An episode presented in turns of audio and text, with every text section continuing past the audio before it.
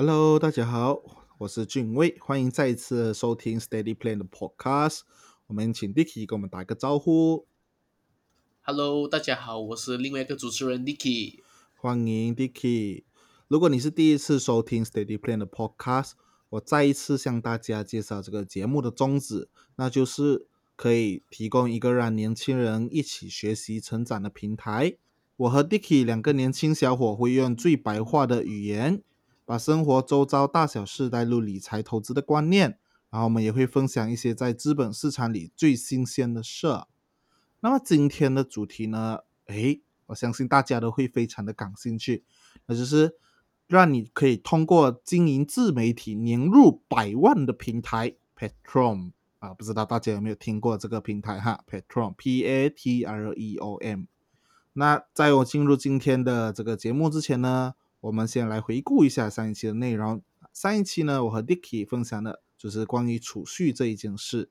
啊，储蓄呢，人人都会。可是有超过百分之九十的人，他们把钱存在了错的地方啊！为什么我们会这么说呢？那还没有听的朋友可以记得去听啦。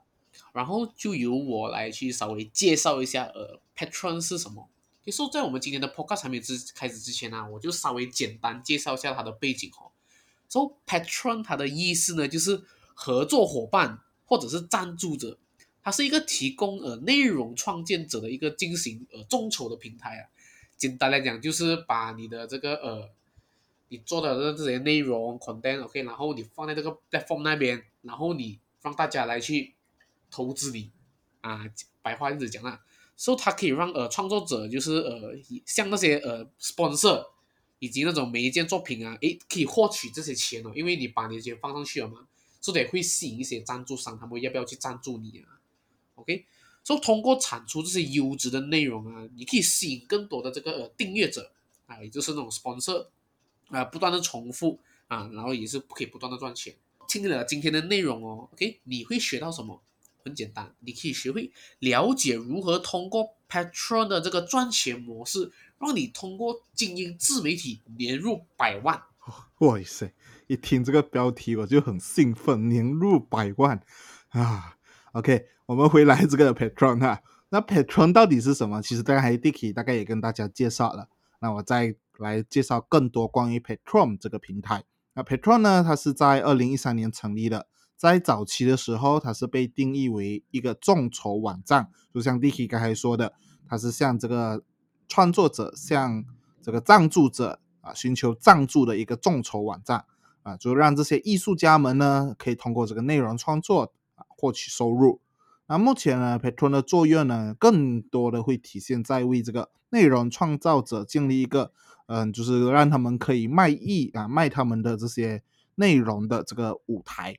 那每一个月呢，这个 sponsor 会就是付费订阅这个内容，内容创作者呢会和这个订阅者啊，也就是他们的粉丝啦，进行互动，建立关系啊。Patron 上面的创作者呢，来自各行各业。他们有通过不同的内容形式啊，比如说像影片啊、podcast 啊、动画、音乐、游戏啊，还有就是我们最常见到的像这个文字创作者啊等等的方式，来就是为他们的这个赞助者呈现他们的内容。那在赞助这个资金的门槛上面呢，其实 Patron 是非常非常的低哈。Patron 呢，它只最低最低，你每个月你只需要付给这个内容创作者一美元啊，当然这个也是取决于这个内容创作者他定怎样的这个配套啦，OK，所以呢最低是一美元，然后啊这个内容创作者也可以自由设置其他金额，比如像五美元、十美元这样的。不过我大概去看了一下，就是不同的创作者的类型。基本上都不会太贵了，大概是这个一个五到十美元左右的一个每个月的订阅费。那通过这种低门槛的小额赞助呢，让这个订阅者啊，他还得起，就是可以通过小小的金额去赞助他们的喜欢的这个 Patron 啊创作者。那创作者呢也会有一笔啊，就是稳定的收入。那 Patron 的商业模式到底是什么啊？其实我们刚才也是一直在强调了，就是通过用户的用户订阅这个创作者的内容，然后将盈利回归给这个创作者们啊，那平台呢也会从中赚取一点的佣金，还有一些的手续费。就是用户每个月付钱，然后内容创作者持续的发布这个内容啊，给这些付费的会员观看他们内容，然后平台呢会从中抽取一些啊费用。那目前 p a t r o n 有三种的收费计划，就是 Lite 那抽取五八仙的抽佣，那 Pro 呢是八八仙百分之八的抽佣，Premium 呢就是最高级别的啊十二八仙。那不同的配套它会有支持不同的功能啊，最高级的 Premium 配套呢，甚至有这个我们叫 Partner Manager，就是伙伴关系啦，然后也可以让这个创作者推出这个品牌的周边产品啊。如果你是第一次听说这个 p a t r o n 的朋友，哎，你会好奇，其实现在真的是有很多样的这种平台啊，像 YouTube 啊、Facebook 啊、IG 啊，像甚至像这种短视频啊，比如说抖音，那为什么还会有这个 Patron 这样类型的订阅制的内容创作网站会变得越来越火？就是会有越来越多的人去用这种的平台呢？那这一点我们就进入下一个问题，那就是为什么内容创作者喜欢使用 Patron？啊，其实呢。在去年这个疫情爆发的时候啊，它就影响了很多人的收入嘛，这就让很多本来是提供这些是实体演出的，比如说像歌星啊、音乐家这样，他们就是提供这种面对面的那个表演嘛，他们没有办法，他们只好把这个内容创作移到网络平台。虽然说像 YouTube 啊、Facebook 啊之类的平台已经很成熟，很多的用户，但是碍于这些平台呀。他们对于内容的监管比较严格，而且对于这些新的创作者会有一定的门槛。然后还有就是 谁也抓不定的这种演算法啊，甚至连 YouTube 自己的那个负责人他有讲过，他连自己也不知道那个 YouTube 演演算法到底是怎样的。所以这就让这些小型的创作者们，他们其实只是想要就是专心提供他们的这个内容，分享他们的这些呃。才华，可是他们却因为这些平台的种种限制，结果啊，让这些他们在这些平台上面的变现变得难上加难。那么相比之下呢，Patron 呢，它对于这些名气较小的内容创作者更为友好。你其实只要有十个、二十个的这些赞助者，你其实都可以开始实现收入了。可是 YouTube 不一样，YouTube 它你至少要有，好像没有记错，是一千个的这个 subscriber，还有要有一定的时间的这个观看时间，那你才有机会在这个 YouTube 上面赚到钱。而且 YouTube 如果尤其是对于这种音乐的创作者，他们非常不友好，因为这个版权的冲突，然后造成他们的视频被黄标，甚至拿不到这个啊收入。内容创作者他们本来已经没有什么钱了，就是因为疫情，就是缺少收入。结果却因为这个呃演算法啊，或者是一些平台的政策限制等等，他们反而更加难上加难。那不是让他们其实就完全没有收入了，就变得很惨。所以呢，通过 Patron 创作者可以通过用户的订阅，每个月获取稳定的收入。OK，目前呢，Patron 上的这个创作者啊，有超过二十万的人。OK，二超过二十万的创作者，那赞助者也就是 sponsor 的。这个人数有超过六百万。那根据最新的数据，就是啊，去年吧，Patron 上的创作者每一年可以从这个 Patron 平台赚取超过十亿美元的收入，也就是一 billion 的 USD。那讲完了这么多，OK，我再由 Dicky 来更深入跟大家分享这个 Patreon 的商业模式。哇哦！听了这个 Patreon 平台平均可以赚取十亿美元收入啊，我都想到，我都想 join 了。听到啊，所以我们来去看，我们深入去探讨。刚刚因为有提到稍微一点点的那个 Patreon 的商业模式，不过我们这里会深入的去探讨，诶，它到底是怎么样去运作，而且为什么那些用户他会喜欢它，它的真正的那些呃独特点在哪里？第一点呢，就是独家内容制啊。可以看哦，现在的内容创作者啊，其实面临着很大的一个问题，就是哦，那到底要做自己想做的东西呢，并且粉丝喜欢的，还是要做那种演算法的这个呃推荐啊，然后自己和粉丝也不一定喜欢的内容，就是呃遵从演算法啊，演算法做什么我就去跟他啊，跟着这个呃趋势嘛，就通过这个呃 Patron 呢，就可以解决这个问题哦，让创作者拿回自己的这个主导权啊。对自己的这个创作者，哎，有这个掌控权啊。他内容创作者可以根据会员的需求啊，创作的内容会员就很像导演这样子，他可以跟他可以把我他的这个需求告诉创作者，就好像呃，今天我想要你呃做这样子这样子的内容给我们看，可以吗？啊，因为你是有订阅制嘛，你是有付费的，所以你可以要求那个作者，诶，可以去呃制作啊，为你做的这种内容啊，啊，然后可以创作那种满意的内容给他们看，他们也爽嘛。所以站在心理学的角度来讲，就是诶那一种掌控感哦，就是那种订阅者他们去 order 这个呃内容创作者去做他们想要做的东西哦，来满足他们诶。有这个掌控感哦，其实他们这些都是内人他们内心的潜在需求来的。为什么呢？因为大多数的人啊，无法在现实的世界里啊，诶，掌控生活的感觉，导致他们啊，对于呃生活啊是毫无那种掌控感的。OK，不懂你们有没有一种感觉，就是诶，你明明已经很努力了，可是哦，你的生活还是很不如意啊，然后你也根本不在你的掌控之中，就是。你很努力去做这个事情，你想要把它做得好，可是这个东西就不在你掌控范围之中，所以你会变得很懊恼啊，然后整个很沮丧啊，诶，甚至对这个生活不抱有任何的希望啊。恰恰好，Patron，它可以利用这个呃会员订阅制的方式哦，大大满足了这类人的需求。所以对于创作者来说呢，他们可以对自己创作内容有掌控感，他们不需要追着演算法来跑。对于订阅者而言呢，诶，他们可以订阅喜欢自己喜欢的内容哦，选择自己想要看的。我们进入第二点，也就是让创作者和订阅者之间建立直接的关系。所以除了上面我们刚刚讲的那个掌控感啊，Patron 可以让这个呃创作者和这个订阅者建立这个更好的关系啊，就通过聊天软件啊，Discord 啊，我不懂大家有没有听过啦，就是呃年轻一代的那些呃大学的。读的大学朋友应该懂吧？就是会用 Discord 来去交流啊，甚至是打游戏都会用 Discord 的。所以内容创作者呢，他们可以通过这个订阅者针对内容进行讨论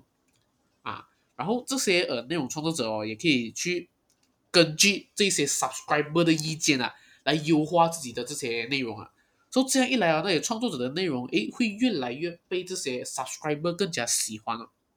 Patron 啊，它成功的原因哦，其实就是啊。凯文·凯利就是他所讲的，就是一千个铁杆粉丝啊，说什么意思呢？给一千个铁杆粉丝哦，就是那种呃铁粉啊，我们讲的简称讲的铁粉。OK，他的要义就是，哎，要成为一名成功的这个呃创造者，你不需要很多粉丝，也不需要百万的粉丝，为了谋生的话，OK，作为一个。民民工匠啊，比如是摄影师啊、设计师、作家，或者是 App 呃那些 creator 啊、企业家或者发明家，你只需要 create 一千个铁粉支持你的人，就是一千个他 confirm support 你的人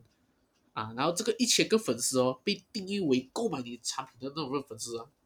你真的可以赚钱了，因为他们是你的忠实粉丝，你只是需要这一群一千个管理低的这些粉丝哦。真的，你把好的东西推荐给他们，他们只要买你这个人哦，他们就会买你的推荐的产品，因为他知道你所分享的内容是真心可以帮到他们的。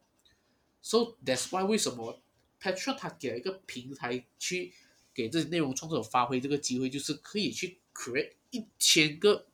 铁粉。不是说其他平台做不到，而是因为有碍于刚刚就会讲的演算法啊，一些平台的监管啊，这些等等，对于这些小众刚刚开始起步的那种呃内容创作者，可能像我们 Steady Plan 这样子的，打个比方，像这样子的啊，可能就会有困难。诶，可能，但是 Patron 就恰恰解决了这一个问题哦。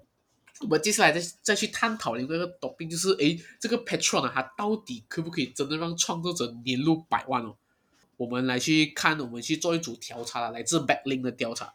说根据这个 Backlink info 的这个呃调查显示哦，可以截止在二零二一年三月啊，有超过十八万的内容创作者哦，至少有一位 sponsor，OK，大约就六百多位的这个呃 content creator，诶，有超过两千位 sponsor 哦，OK，在这个 Time Crisis Observe 啊，也是目前排名第一的这个呃 content creator 啊，诶，大约有。四万六千五百位的订阅者，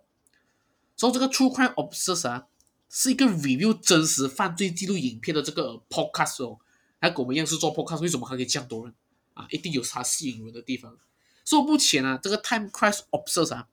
的最低赞助费啊为一每个月五美金罢了哦。他扣除那平台费用之后啊，哇，每个月这个呃这个 podcast 的这个节目的收入啊，预计啊是超过二十万美元的。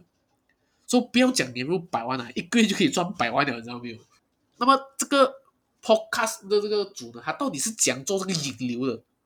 很简单啊，他靠 Twitter 的平台啊做引流，并且制作那一流那种 podcast 节目啊，来吸引那种观众加入。所以你可以关注他的 Twitter 啊，你可以去打呃 T R U E True Crime C R I M E O B S E S S 啊，你可以去 search 这个呃这个关键字哦，然后在 Twitter 那边，你就可以找到他的内容了。不过这是顶级内容创作者的收入来的哦，普通人到底有没有机会？因为他一个月可以百万了，那么我们普通人能不能做到？呃，没有他那么厉害，我们做到他的呃呃呃差不多一个二十五八千或者是十八千可不可以？啊，答案是有的，有机会的。虽然讲收入肯定不可没有他那么给，没有那么高，但是至少可以每个月为你带来一笔额外的收入哦。那么我和俊威就是为去做这个 research，就是为了证明这个呃数据的合理性啊啊，我们就给出了这样子的一个呃假设，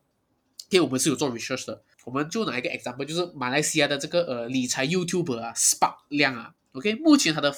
Facebook 的粉丝哦也有三超过三十二万的 followers 哦，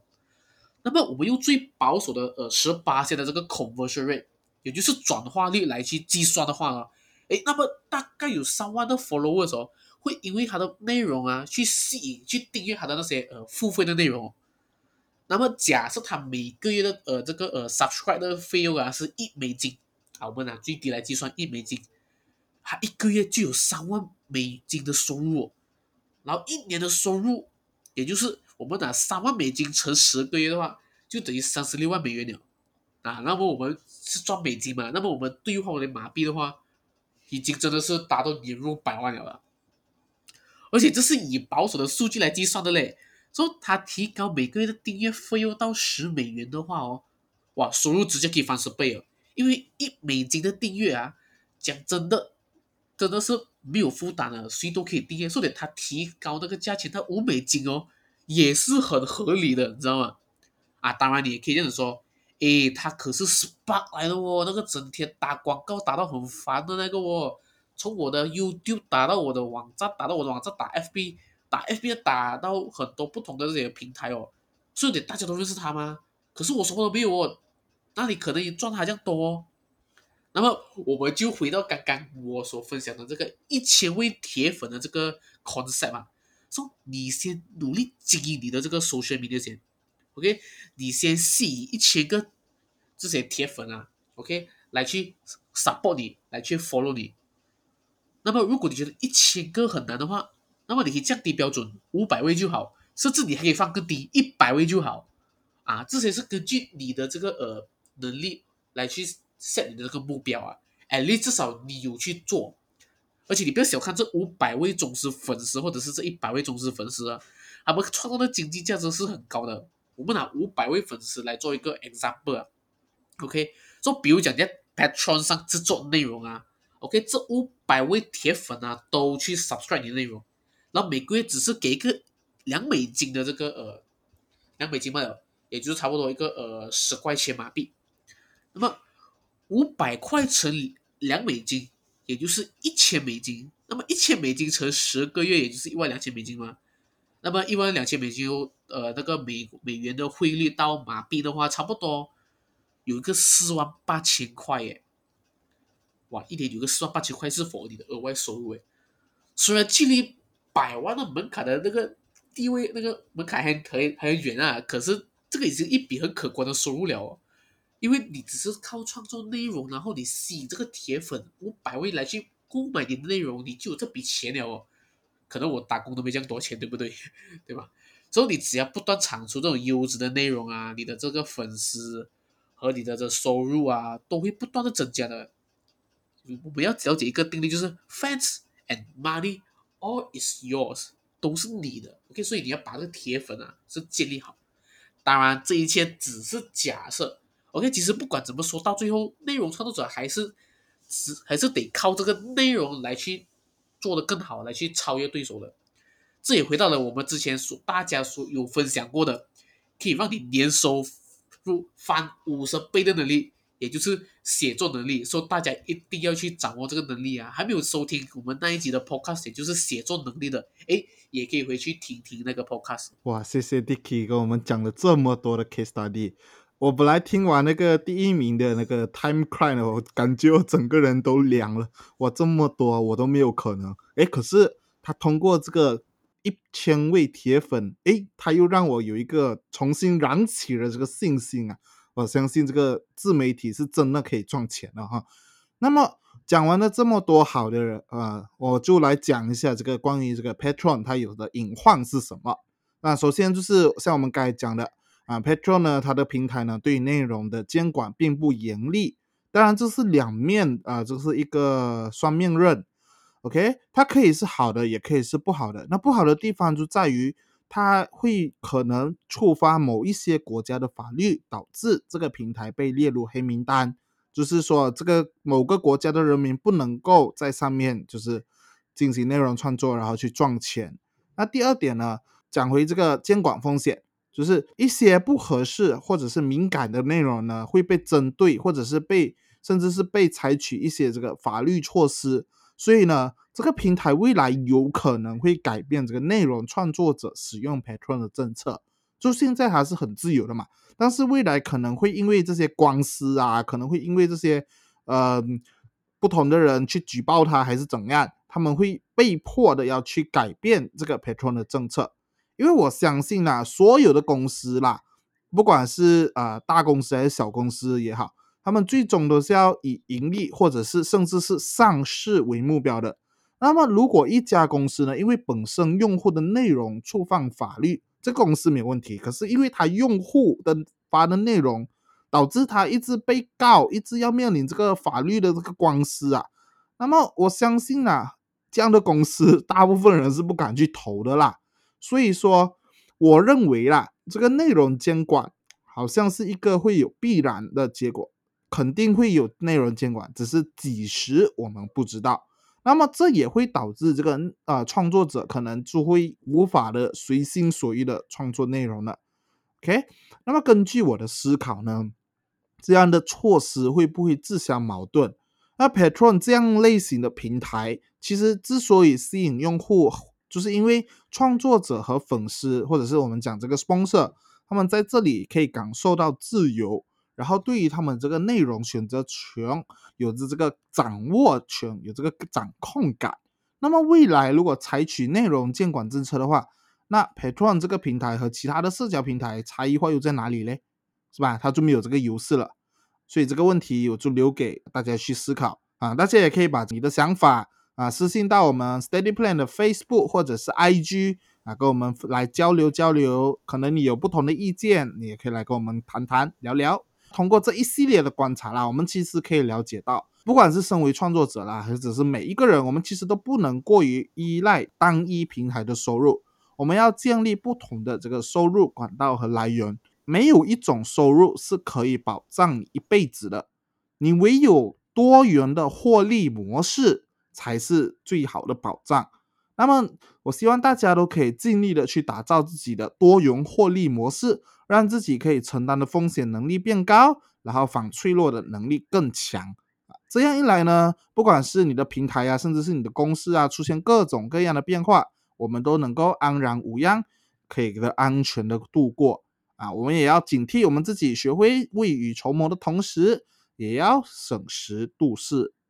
OK，所以今天的内容呢，基本上就到这边。在结束前，我先来做一个小小的总结。啊，今天的内容重点呢，就是关于这个 Patron 的商业模式啊。简单来说，就是会员每个月付钱，然后内容创作者持续的发布这个内容给会员观看他们的内容啊。为什么内容创作者喜欢 Patron 呢？第一个就是独家内容制，那第二个就是创作者和订阅者可以建立更直接的面对面的关系。那我们也举了几个例子啊，就是真实赚百万的案例。其实讲到来啦，我们举了三个嘛，就是犯罪的那个。Time Crime，OK，还有一个是我们以这个马来西亚的最出名的这个理财 YouTuber 啊，Spot OK，还有一个就是我们通过这个啊一千位铁粉的定律。其实讲到最后啦，就是你要通过这个优质的内容创作吸引啊别人关注你。只要你能够持续的做下来，那么你每个月的收入，甚至通过这个平台内容创作的收入，你都可以比一般的上班族多了。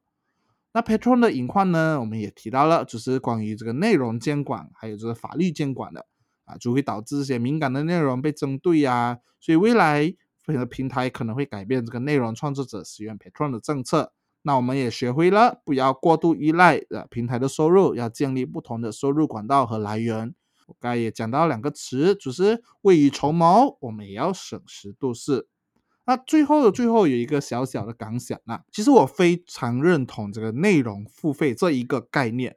那好的内容呢，我觉得都值得你花钱去购买、去订阅，因为这样的话，我们会更加珍惜这个创作者的付出啊。那创作者他们也不会就是白做工，他们至少也有一定的这个生活的收入保障。我相信大家都有很喜欢、很喜欢的，是可能是。内容创作者或者是歌手、作家等等，你们也会以你们的实际行动，就是用 钱啊去支持他们。OK，支持不是每天点一个 like 宣出去就可以支持他们的，到最后我们其实还要回归到钱这个。那我们如果有能力的话呢，就是如果他们有一些比较好，你认可他的能力，我们也尽量的去支持他们的这个内容创作。毕竟好的内容创作可遇不可求吧。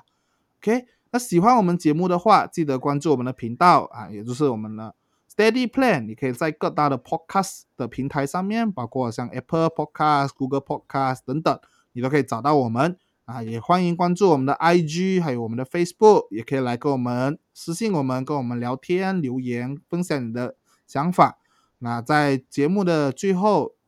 那 Dicky 啊，你的名言时间到了，哈哈哈。所以呢，在最后的最后呢，我也想跟大家分享的就是哦，自媒体它的这个收入啊，是取决于你的内容的价值和你本身的这个影响力啊。在一开始一定是很难的，就好像我们 Steady Play 一开始就没有那么容易。就是我们今天的第一期节目过后，我们是有呃经历一些事情，导致到节目有拖延，到第二集才开始拍开拍啊，是很正常，一定会这样子的。但是只要你专注，就是呃提供价值，就好像我们 Steady Plan Podcast，就是我们每一期的内容都是很用心的，就是呃想尽办法呃为大家提供价值，想帮助大家来跟我们一起学习，一起成长啊！我们不断的去提供价值，只要坚持去做罢了。那么我相信他可能可以度过这个黑暗期啊，那么等待的就是你的春天了。所以讲真的，坚持下去罢了，你有去做好过没有去做，对吗？所以今天我们的节目就分享到这边，所以我们下一期节目再见，OK，拜拜。